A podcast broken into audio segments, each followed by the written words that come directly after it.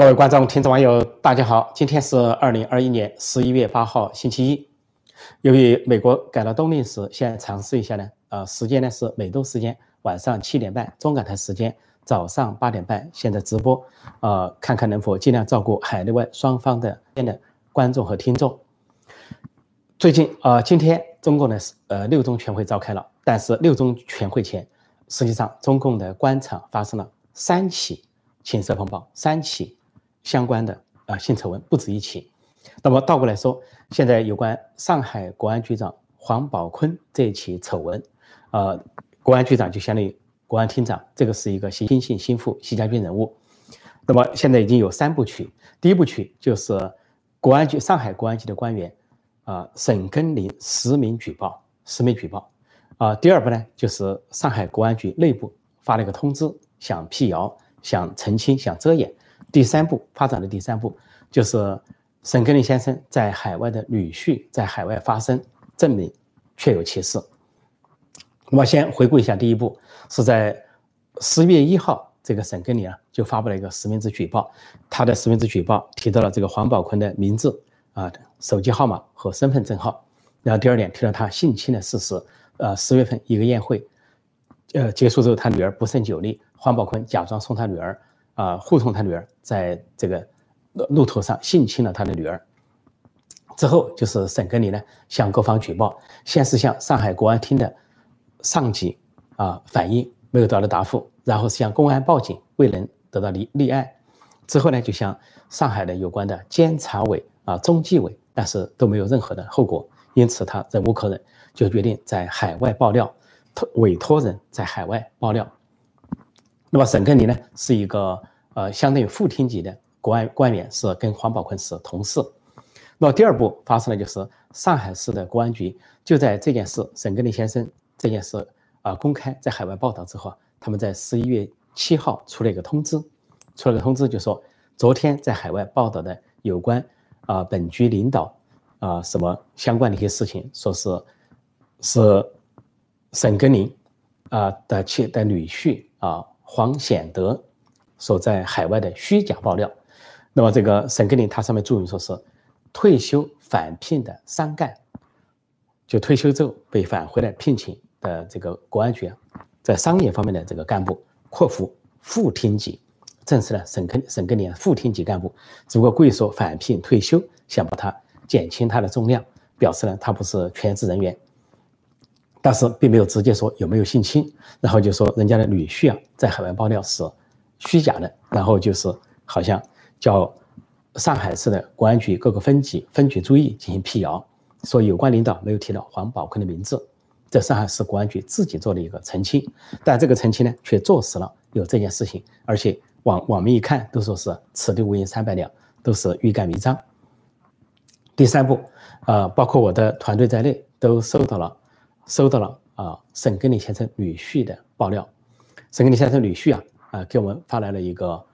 呃，相关的资料。这个资料很简单，就是中英文对照。他首先说明他自己呢是这个黄，这个人叫这位先生叫黄志德先生。黄志德先生，黄志德先生是韩国人，呃，他呢是跟沈根林女儿结了婚，他们呢双双定居在新加坡。那黄志德先生呢，先后在英国和美国留学，取得各种学历和文凭，在新加坡呢啊从事金融、房地产各方面的业务。那么他就简短的介绍了一下自己，然后简短的声明说上海市国安局的那个内部通报不实，就是虚假，意思就是他们遮掩遮丑，然后的确是他这位女婿啊在海外发出来的，说我跟我的太太，也就是整个的女儿现在住在一起，在新加坡。那么这件事谁撒谎，大家都很明确了，因为这位黄志德先生不可能撒谎。他有什么好必要撒谎呢？因为受性侵的是他的太太，是他的妻子，是沈根林的女儿。他无中生有弄过这个出来，对他女儿、对他的太太有好处吗？对他、对沈根林的女儿有好处吗？父亲不愿意女儿蒙羞受辱，丈夫更不愿意妻子蒙羞受辱。这反过来证明这件事是真实的。真实的就是黄宝坤性侵，啊，这个性侵的过程没描述，但是呢，就可能是这个从轻微的那种啊威胁到严重的强奸都可能发生。这件事情到这三步之后，基本就坐实了。但是黄宝坤却得到了受到庇护，仅仅因为他是习近平的亲信心腹、习家军人物，因为他从浙江在习近平的手下成长起来，他现在是呢在浙江的东阳市和义乌市当公安局长。当时习近平主政浙江，之后呢，习近平调到，呃中央之后呢，调到北京之后，这个人得到飞黄腾达的提升，先提到了温州呃市委的常委兼公安局长和党委书记，那是二零一六到二零二零，二零一二到二零一六应该是，之后呢，在二零一六更深一步，升为浙江省的公安厅长，就做了四年，二零一六到二零二零，然后最后更深一层，到了直辖市上海做公安局长。这个国安局长，国安国安局长在呃浙江那边也是这个呃国安厅长，国安厅长到上海是做国安局长，这国安局长相当于国安厅长，因为上海市直辖市，说位高权重，而且是上海市的常委，因为他是六零后，跟周江勇一样，都属于啊受栽培的啊习家军后起之秀，浙江新军人物，因此他受到了习近平直接的包庇，这就是为什么这件事按下来。但是为什么最近呢发生三起这个？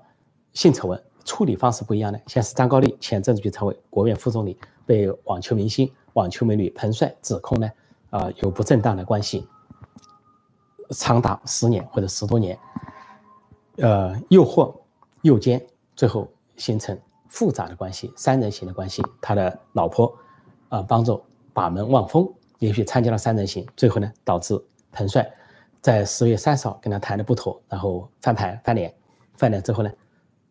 他挂断电话，不再联系，彭帅就发了一千七百字的博文，揭露了他们之间的过程。但是中国当局装聋作哑，全网封杀。呃，所以我说过这个，呃呃，张张德江这件事情，不是张德江，张高丽啊，这个政治局常委张高丽，国务院副总理，这个事情不是来自于权力斗争，但倒过来会影响权力斗争。倒过来就是看是他是哪边的人，他是挺习的还是反习的。如果他是反习的，呃，习近平掌控的网信办，呃。这个中宣部不可能放过他，一定会留下一些蛛丝马迹让他难堪。如果他是挺习的，习近平掌控的网信办全力封杀，不留死角，所以他是挺习的。但是他是挺习的，那么反习势力可以借用他的丑闻对他构成打击，同样就会对习近平和习家军构成打击。因为江派分两派，尽管张高丽是江派，他是挺习的江派。那么这件事情到发展到现在，有人说啊，这个彭帅呢是怀孕了。啊，张高丽呢想让他拿掉，双方没谈拢，说这个十月三十号谈了，说是彭帅呢怀孕想留下孩子，张高丽不愿意要拿下孩子，双方没谈拢，说十一月二号再谈一次。那么最后呢，这个张高丽就冷漠的挂断了电话，说以后再谈。这就是彭帅忍无可忍。那么现在在一党专政的黑暗之下，现在是啊，该消失的不消失，不该消失的消失了。如果在民主社会，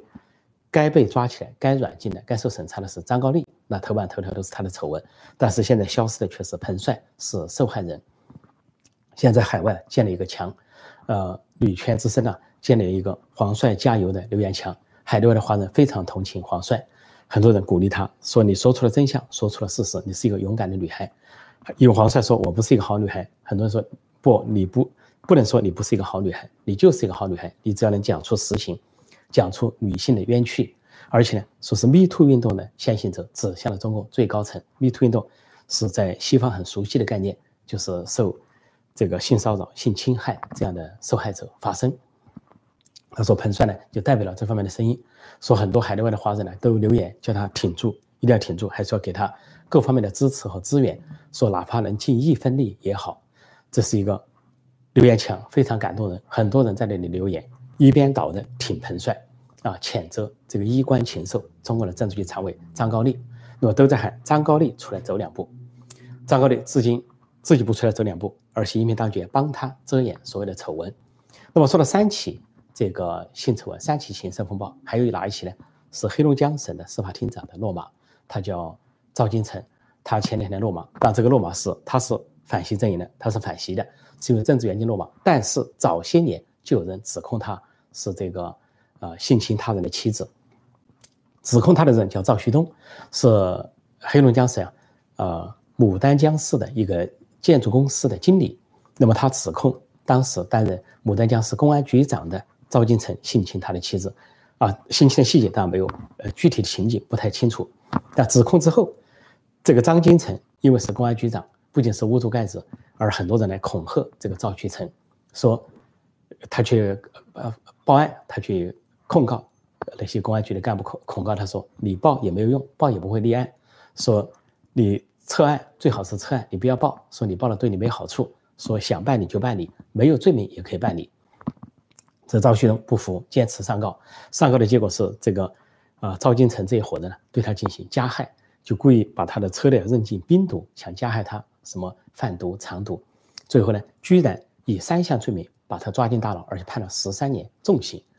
哪三项罪名呢？说他是啊诽谤他人罪，又说是寻衅滋事罪，又说非法拥有弹药罪。大概他可能要采取行动，讨一个说法跟赵金成。结果不幸呢被抓起来，而判处重刑。判了判刑和审判期间呢，他被酷刑，以致一个手指都被都被那个酷刑折断，另外的一个手臂啊，呃打残，不能够不能够动作。所以一个人申冤，不仅没有得到申冤。反而呢，被诠释者倒打一耙。这是另外一个案子，说最近在十六中，呃，在十九届六中全会前就发生了三起。张高丽这起是偶然起来的，突发而起，但是另外两起啊，都是可以说相当有背景，因为两起刚好是对立的两个阵营。赵金成是反西阵营的，当然他道德败坏是另外一回事情。但这次抓他，绝不是因为道德败坏而抓他，也不是因为贪腐而抓他，抓他是因为政治原因，极可能涉嫌到了跨省的。啊，公安、国安、司法、政法系统的这个刺杀案、蒙刺案，这是另当别论。但是这个上海这个啊，黄宝坤涉及的他是习阵营、习近平的亲信心腹，大家可以看到这里双重标准。所以习近平这个阵营的人有事也没事，如果是反习阵营的是没事也有事，这就是诠释着独裁者的双重标准，完全是不叫不要说在民间没有公平，就在党内也没有公平，在体制内也没有公平，所以。习近平他们很紧张，开六中全会，大肆的为自己造势，生怕在中央委员会出现反对的声音。但是如此的行事不公，如此的双重标准，如此的包庇自己的亲信心腹而打击其他人，这样的这个不公不义啊，我相信啊，在党内都摆不平。所以这三起案件呢，可以说发人深省，既反映了中共啊党内的这个腐败啊这个淫乱，也反映了。中国内部啊，这种人治的这个丑恶，完全失去了任何的纪律、规矩和法治。好，我就暂时讲到这里，现在回答大家的在线提问。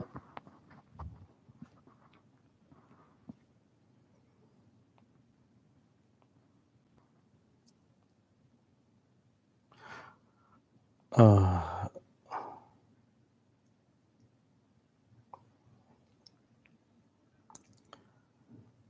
这里说这个破空老师有说换上来的人会不一样，但是中共的本质不变。从邓小平开放就开始片头技术斗争，只是他们上位的过程而已。但这个话呢有道理，但是只有一半的道理，因为这个道理呢就是一个常识，就知道这个共产党一党专政不变了啊，整个换人换汤不换药啊，换人不换制度，它都是独裁专制的，都是啊偷摸骗拿拐啊，抄袭剽窃盗版，这是肯定的。但是。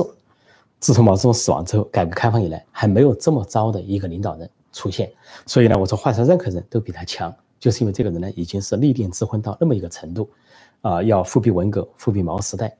要开倒车、开历史的倒车，所以呢，这个是基本上缺乏了，就算是他们按照共产党的标准，都缺乏了一个领导人基本的应有的一点点胸襟一一点点的这个底线，就是已经底线失守。按照说，如果是画红线、画底线的话，那无数次的逾越了逾越了红线底线，是这这个就不举例了。说这样的情况下，说换人可能喘一口气，换人之后呢，获得一些变革的空间。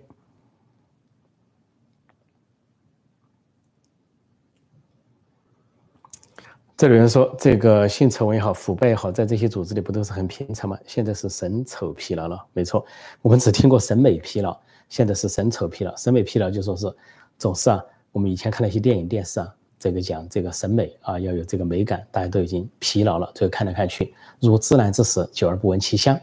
现在呢是审丑疲劳，的确是太丑了，太多了，不计其数的官商勾结、权钱交易、权色交易，那么就跟人这个上厕所粪坑一样，久而不闻其臭。说这确实是审丑疲劳，这个网网友啊总结的很对。这个说上海那人该 o k dog，上海那个人的确是的确是走狗，这个黄宝坤，但他受到了包庇。而且他是后起之秀，因为按照习近平给他的路线设计啊，他这个六零后到了上海当公安，呃，这个国安国安局长，相当于国安厅长，他下步就升到北京，升到北京就可能当国安部的副部长，甚至当国安部长，就这么一个道德败坏的啊，有情情色性乱的，那就意味着肯定有贪腐的这么一个人，居然要掌握国家安全部，可想而知。多么可怕！说在习近平那里，任人唯亲，团团伙伙，拉帮结派，带头那么做，带头违规，带头违纪，要把团团伙伙进行到底。这就是习近平的为人，比任何一届领导人都可怕，至少是毛泽东之后。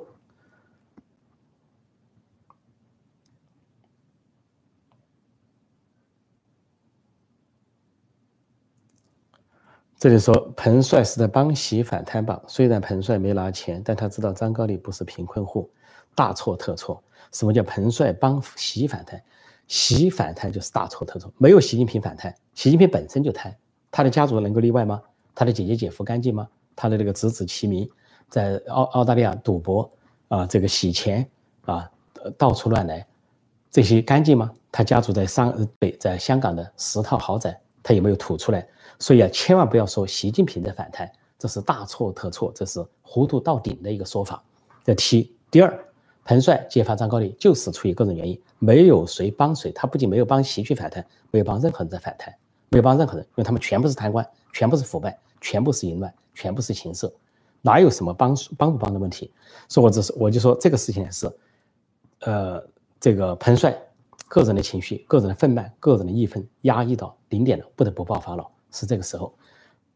不是出自于权力斗争，但是倒过来会对权力斗争有影响。就是我开头所说的，看这个张高丽是什么人？张高丽是江派，但江派分挺习和反习的。请刚这位朋友回头看我前面的论述，张高丽是挺习的，所以习近平、习将军帮他帮他遮掩，网信办封杀了所有的消息，彭帅的消息，而彭帅现在有可能受到了软禁，受到了巨大的压力，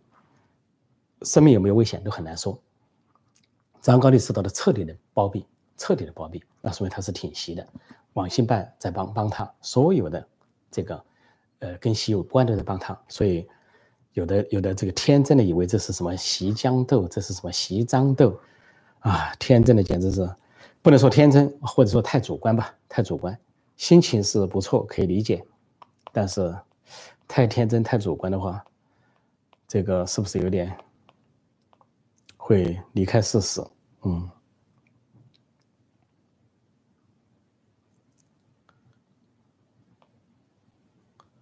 呃，这里有个说法是说，哦，说昨天大连有一个船员把船长的头割下来了，提着人头满街走。问我知道，我还没知道这个新闻哈。感谢这位朋友报道这个新闻，但是我还没有听说这个新闻。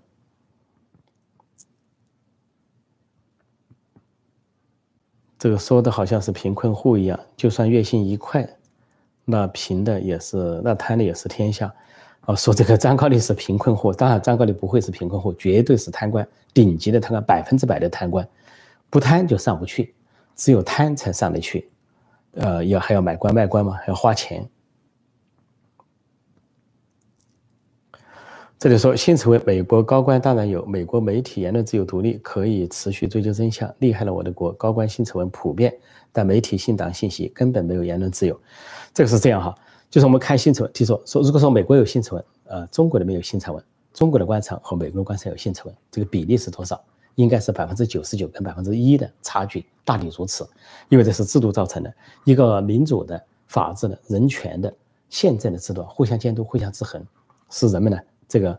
性丑闻的发生率很低，有，但是会发生，但是发生率很低。但是一党专政的人治的那个制度呢，拒绝监督，拒绝制衡，拒绝司法独立，那个制度按栗战书说的，五个坚决反对，坚决反对司法独立，那么是就给这些性侵啊，给这个性丑闻培植了丰沃的土壤，丰厚的土壤。所以这个比例啊是百分之九十九和百分之一，这个数量上的差别，量变就是质变。第二个就是处理方式，这网民讲的很对。如果说这个爆发在西方，美国爆发的性丑闻，那是所有的媒体啊头版头条的追踪啊，司法是独立的起诉，而受害人得到充分的保护，受害人绝对不会是消失于无痕，声音、文字都消失，人也不会消失。但在中国刚好相反，加害者受到保护，从张高丽到黄宝坤，现在都受到了庇护，但是受害者却消失于无情。对了，我还忘了一句，不仅是彭帅消失了，上海官员沈根林先生也失联了。这是他的新加坡，在新加坡的韩国女婿啊啊，黄显德先生所报的。黄显德先生所报的啊，黄显德是黄植德先生，黄先生所报的这个新闻啊，报的这个信息说他是啊这个呃岳父啊已经失联，跟外部失了联，那就说明呢，在中国内部啊可能受到了软禁，甚至有可能被另一种更严厉的措施受到了封禁，因为这个他所发出的消息啊不利于习家军，不利于习近平，不利于习近平在六中全会上。去搞他的大权独揽。这位先生是黄显德先生哈，说我刚才有次说黄植德先生，他的女婿叫黄显德先生，韩国人在新加坡，跟他女儿住在新加坡。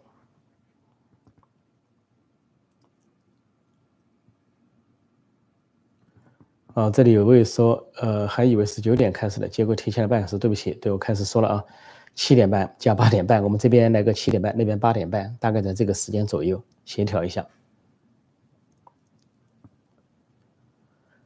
这里说丑闻也没什么，问题是又是习神又是毛神。对，过去把毛当成神，好不容易把毛请下了神坛，现在有人又想登上神坛，又造习神，说共产党反来覆去，过上若干年又能把某某人某人请下神坛，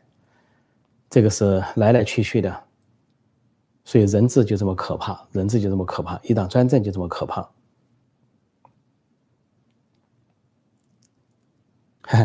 这说沈根林是挺系的，曾提出清华大学改名为习近平大学，怎么可能是沈根林提出来？这大错特错。这个沈根林是上海国安局的一个官员，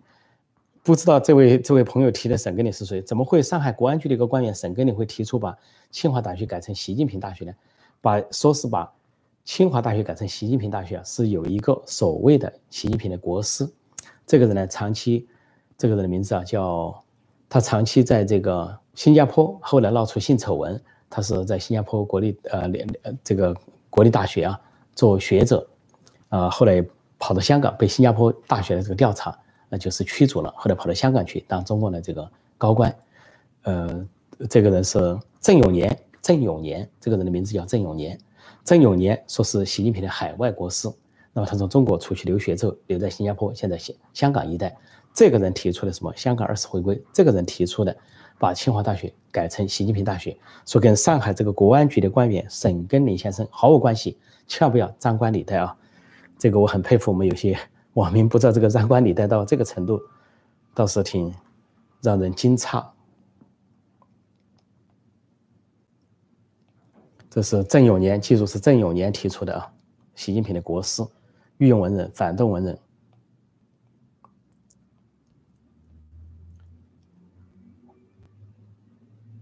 这里有人说，请问陈老师从哪里获取国内信息？很广泛的信息，各种各样的渠道都有国内的信息，当然我们不方便在这里说啊。这里除了我们除了报纸上、网站上的信息外，还有很多的信息，所以各方面都可以获得信息。如果我们都把这个所获得信息的渠道都讲出来，那不是正中中共下怀吗？他可以堵住所有的渠道，但是中国之大，人口之多，这些信息渠道是堵不住的。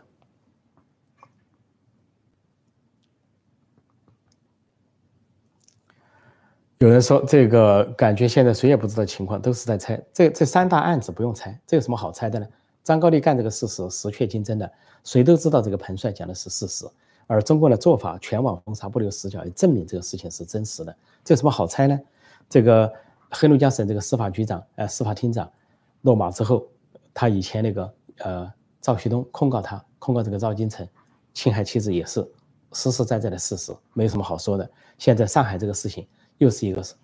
千真万确的事情，又没有人把女儿的名誉拿来做风险，也没有人把自己的太太名誉拿来做风险，要冒着这样的风险去揭露。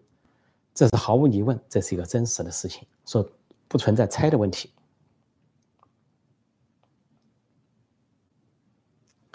这里有人问说，我很奇怪，那习下台后教材还歌颂着他，这怎么处理？很容易处理吗？太容易了！共产党一党专政，从从这个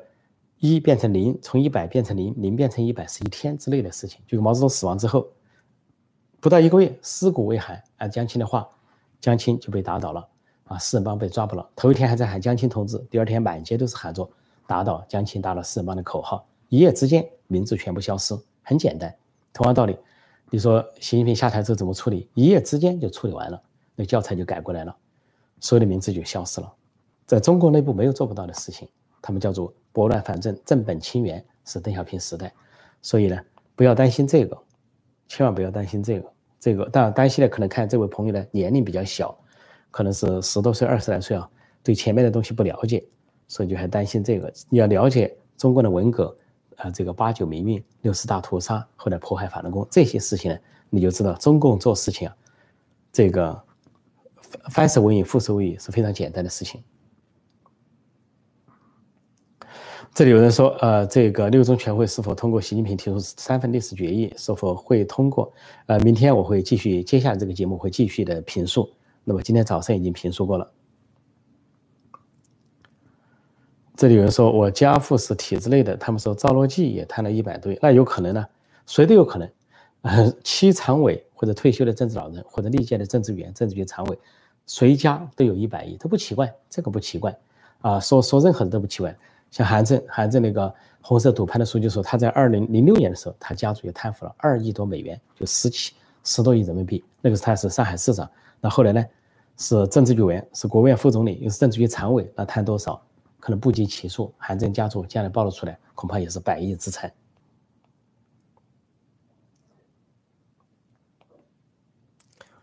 呃。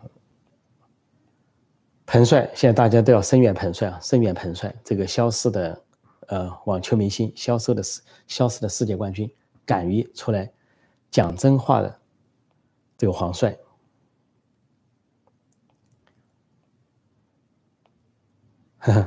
所以说陈老师在北京官场有人，在哪个官场都有人，中国官场到处都有人，因为中国的这个体制啊，这个党啊，这个官场，它绝不是铁桶一块，绝不是啊铁板一块。它是有分裂的，有分歧的，他们里面充满了矛盾和斗争，所以说为什么这个十十九届六中全会搞得这么紧张？就三百多个中央委员和候补委员到达北京之后，在京西宾馆关起门来开会，就可能出现分歧，可能出现斗争，这个习近平、习家军非常紧张的事情。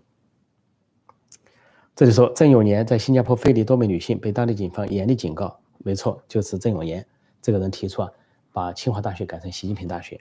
这个人是出了很多的馊主意，什么把香港二次回归回归给中国共产党，也是他干的。这个人在新加坡以性呃这个性骚扰出名，受到警方的警告，多种查处，最后离开了新加坡。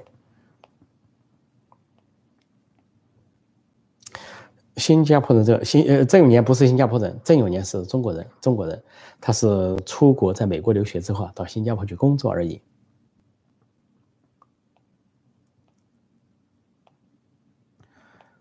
呃，这个，这里有人说习近平会遵守中共潜规则退下来吗？现在这个，但我别的节目、这件节目都在评哈，这个人正在无法无天啊，违反所有的党规、党纪、党纪国法都不要，说是把宪法都干干翻了，所以呢，看看这个开的会情况。哈，这里我会说还真被陈老师猜对了，我今年二十二，哈李德胜。啊，李德胜是这个毛泽东的笔名啊，这个毛泽东同志李德胜，说是二十二没错，说是刚才提的问题说，现在小你提这个问题啊，李德胜同志提这个问题说，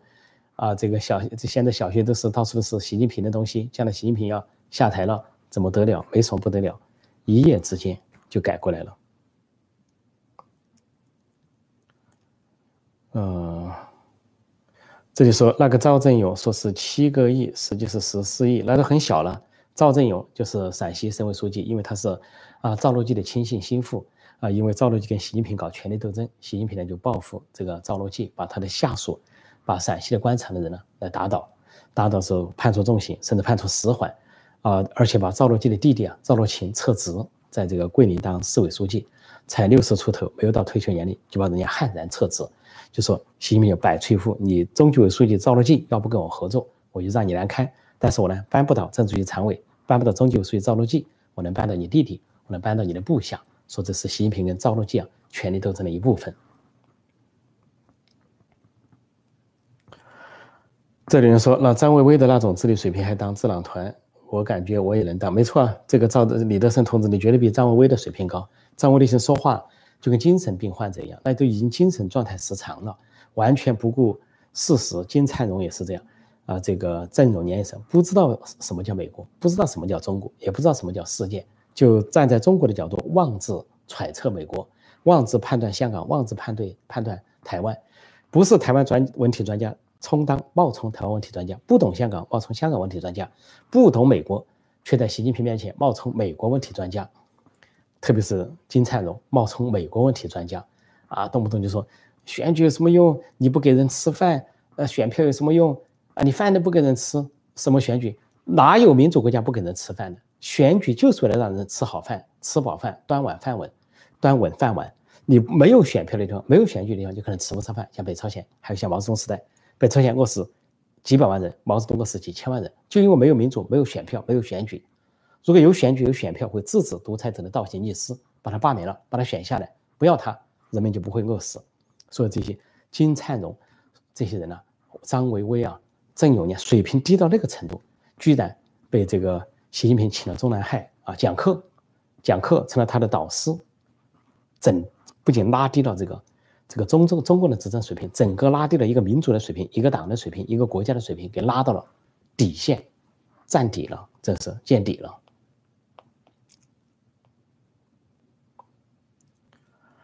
这里人说很好奇，蒋超良和马国强会出席吗？蒋超良好像是中央委员，他可能出席；马国强不知道是不是中央委员，这要查一查，所以很难说。郑永年还提出对切断对香港的水供，没错。郑永年还说，香港要是这个游行示威啊，就说是供水是来自大陆，要切断供水，说香港就乱了。这些都是反人类罪啊，反人类。这也说彭帅还活着吗？的确是让人担心啊，让人担心。这么一个黑暗的制度、黑暗的社会、黑暗的国度，什么都可能发生。说海外的华人都为彭帅捏了一把汗，说专门建立一个彭帅加油的这个留言墙，希望大家去看看，留些言给他加油，给他鼓劲。呃，这个至于提到这个，至于提到说这个六中全会的事，我换一个节目再谈。我今天关键看一是有没有相关金灿荣之类，就是骗吃骗喝，这个定义也不错。金灿荣，呃，头一天就讲反美，一口一个反美反民主，第二天就给他的呃儿子和女婿啊啊，他的儿子和媳妇啊举行一个婚礼，儿子在美国留学。媳妇也在美国留学，给他们举行了隆重的婚礼，还非常沾沾自喜，得意的要命啊！我的儿子是留美的博士，我的女儿是留美的什么？结果一回头又去跟人家观众讲啊，在美国读书没有用，你在美国你学不了什么东西，你能学到什么吗？那请问美国人的创新力哪来的？诺贝尔奖是怎么来的？美国一流的创新能力，全世界排第一的创新能力哪来的？学不了东西。那试问在中国大学能学的东西吗？学的东西不就是抄袭、剽窃、盗版吗？就是失去创新力，就学那个习思想嘛。说金灿荣这些人呢，的确是混饭吃的。我看有什么相关的问题啊？相关的问题。说六中全会明天应该会有这个，怎么会有结果呢？六中全会开四天，八号到十一号，第二天当然不会产生效果。不要着急，看戏要慢慢的看，吃饭要一口一口的吃，走路一步步的走，不要太着急。这里有人说，呃，台湾的媒体说彭帅已经在美国了，是真的吗？呃，不太可能，可能性不大，因为他当时跟张高丽啊，一直还有这个联系到十月三十号为止。那么十月三十号，双方是某些事情闹崩了，也可能是怀孕的事、留不留孩子的事，说是十一月二号再谈，最后是电话上没谈拢，被电话挂了。但如果彭帅在美国，在国外，当然是善莫大焉，为他庆幸。但如果他真的在国外，他肯定会持续的发生。所以我认为呢，在国外的可能性比较小，所以就更加让人担心担忧了。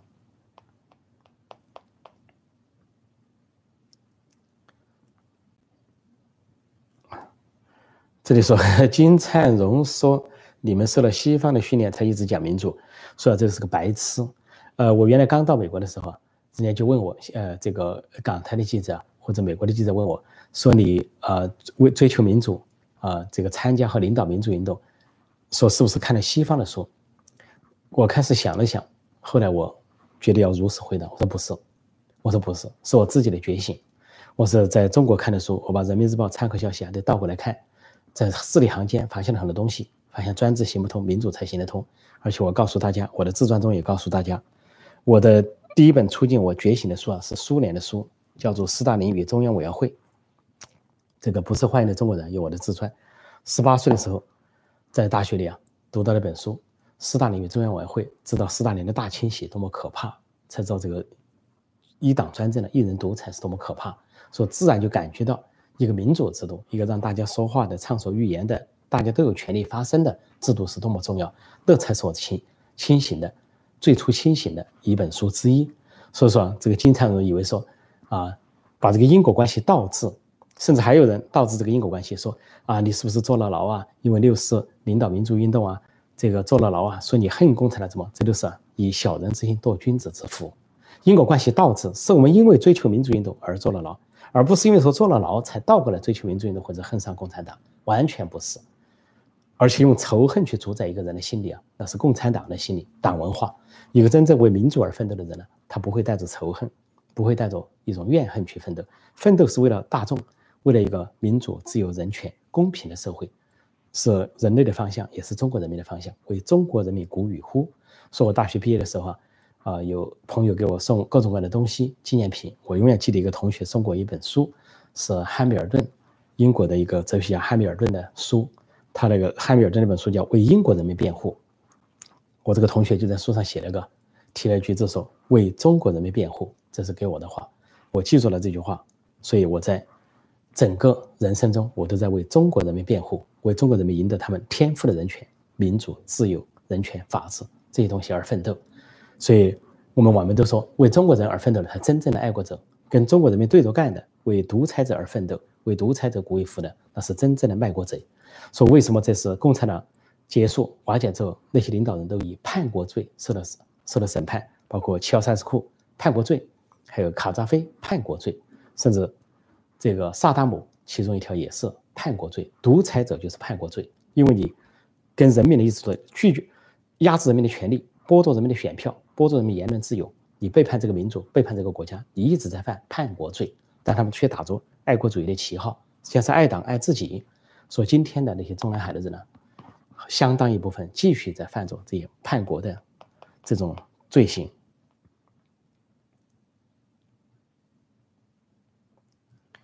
呃，这里说美国的对华政策已经明显转向竞争了，不止转向竞争，是转向对抗对立。今天美国最多的新闻是。讲中共啊在搞这个军演，在这个西部的沙沙漠里啊，以美国的航空母舰、美国的军舰为模型在那里搞攻击，这是。美国的一个大新闻。就说共产党、中国共产党公然的、明目张胆的把民主的美国当成头号大敌，当成敌人，那就进一步的唤醒了美国，知道他真正的敌人在哪里。呃，时间可能差不多，我再看大家有没有相关的问题哈，有没有相关的问题？